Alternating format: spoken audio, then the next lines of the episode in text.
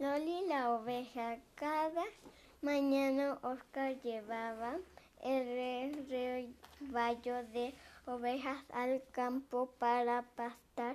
A él le gusta ver a su oveja regalona correr y jugar con el resto de sus hermanas. Por el campo la había bautizado con el rápido que crecía y el hermoso pelo que tenía.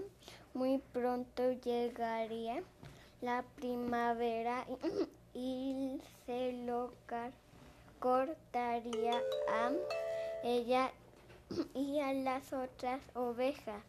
Oscar no sentía pena por eso porque él sabía que el pelo de las ovejas en la industria de la ciudad lo